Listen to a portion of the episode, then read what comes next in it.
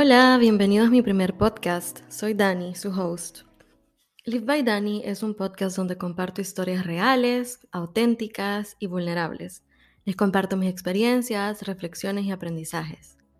Soy fiel creyente que cuando compartimos nuestras historias, nos pueden ayudar a curar heridas, sanar en el proceso, pero también a ti te puede ayudar a captar información, ser más consciente, a no sentirte solo y tener mejores herramientas para tu día a día, porque muchas veces todo es cuestión de perspectiva.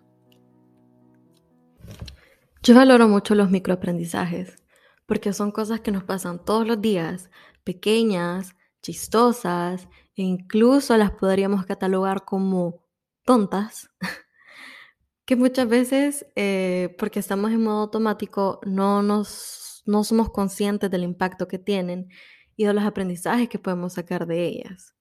Para empezar un poco en el contexto, en Francia cuesta mucho tener a alguien que nos ayude con la limpieza, entonces nos toca limpiar a nosotros mismos. El año pasado eh, me mudé a un lugar más grande y como tengo un perrito, todo se ensucia muchísimo más rápido. Y bueno, yo tengo este objetivo de optimizar mi tiempo y guardar mi energía para cosas que me llenan. Entonces, así fue como me dije, quiero tener a alguien que me ayude con la limpieza, pero tampoco quiero eh, quedar en la quiebra. En agosto del 2021, hace como 5 o 6 meses, una compañera de trabajo me dijo que ella tenía a alguien que le ayudaba y que, y que podíamos pagar con un beneficio que nos daba nuestra empresa que todo estaba en regla, que era súper fácil y barato. Eh, que la chica regresaba de maternidad en septiembre y que nos coordináramos. Bueno, avancé pidiendo el beneficio en la empresa eh, y luego ya no le dije nada a mi colega. Allá por noviembre tuvimos una cena con mi colega donde me volvió a tocar el tema de la chica de limpieza y le dije que bueno, que ahorita que me iba en diciembre a El Salvador o de vacaciones, no valía mucho la pena. Pero en enero que regresara, que sí, por favor, que nos coordináramos. Ya en enero lo tenía súper claro que, definitivamente tenía que tener a alguien que me ayudara y que hoy sí iba a contactar a la chica de limpieza. A finales de enero estábamos hablando con mis colegas sobre ese tema y eh, una de ellas dijo que la chica de limpieza había llegado, que era súper, que le había encantado y que ahora la iba a tomar para todas las semanas. Que muchas gracias. Entonces yo en ese momento aproveché y dije, ay, por favor, páseme el contacto, que hoy sí, mañana la contacto para que venga esta semana. Y en eso eh, me dice mi colega, Dani, lo siento mucho, pero yo le pregunté, eh, para ti porque me acordé de, que tú también querías, pero me dijo que ahora ya no iba a tomar a alguien nuevo después de haber tomado a nuestra otra colega, eh, porque si no se iba a salir de las reglas de, de no sé qué.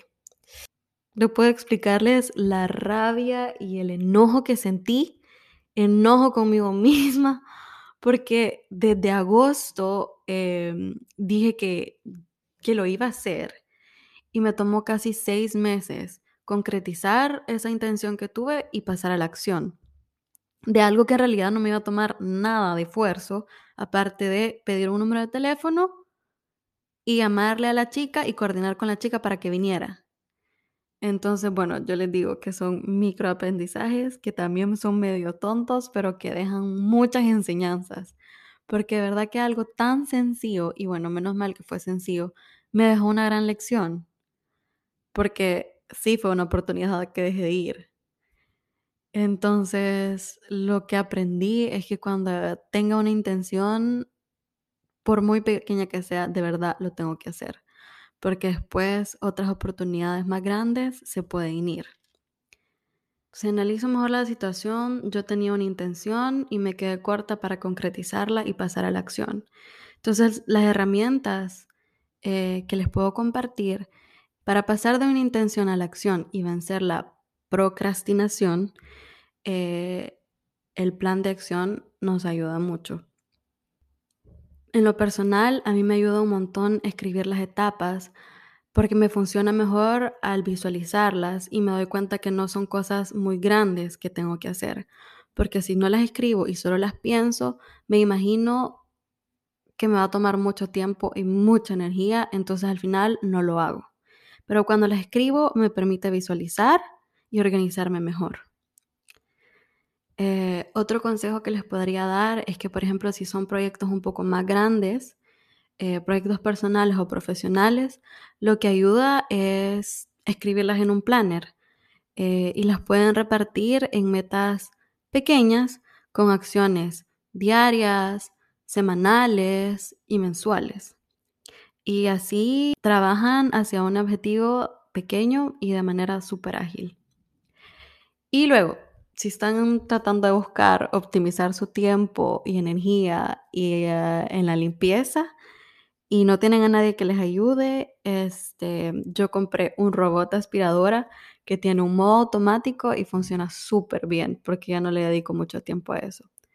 Y para limpiar el resto del apartamento, en lo personal, a mí no me funciona si me pongo una hora precisa. Yo sé que hay personas que eso le funciona, decirse el sábado a las 8 voy a limpiar, pero a mí eso no me funciona.